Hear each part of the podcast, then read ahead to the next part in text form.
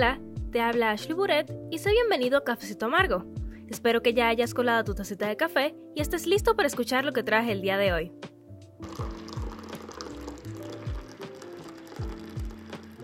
En el episodio de hoy he venido con un tema que probablemente ya hayas escuchado hablar o incluso puede que hasta hayas participado alguna vez, el periodismo ciudadano. Pero, por si no sabes qué es, aquí te dejo la definición. El periodismo ciudadano, también llamado por algunos como periodismo participativo, se refiere a la participación de los propios ciudadanos en el proceso de creación y distribución de la información. Es un fenómeno que se hizo particularmente famoso y recurrente en el momento en que los medios tradicionales se fueron adentrando a los medios digitales y áreas afines. Así que, básicamente, el periodismo ciudadano es un movimiento en el que los ciudadanos y ciudadanas se convierten en informadores.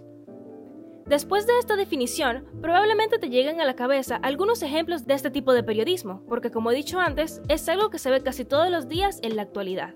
Como por ejemplo, en el reciente estallido que hubo en los Estados Unidos por el movimiento Black Lives Matter, durante el tiempo que duraron las protestas hubo mucho periodismo ciudadano, hasta el punto en que medios populares utilizaron videos grabados por los mismos protestantes para informar acerca de lo que estaba pasando.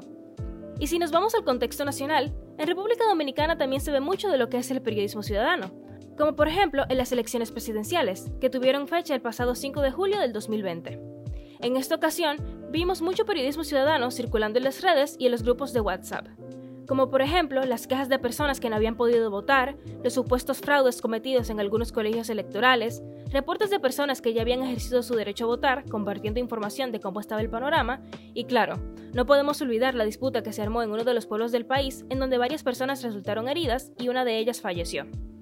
Y bueno, con esta clase de información, es de esperarse que medios nacionales como el Listín Diario y el Diario Libre usen las imágenes y videos tomados por los ciudadanos para apoyarse y llevar la información al resto de la población.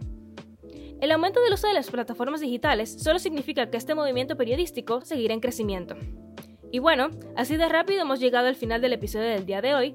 Les estuvo hablando de su servidora, Ashley Buret, y si quieres saber un poco más de mí, te recomiendo que te pases por mis redes sociales que están bajo el mismo nombre, o si prefieres, por la página web de este proyecto universitario, cafecitoamargo.wordpress.com.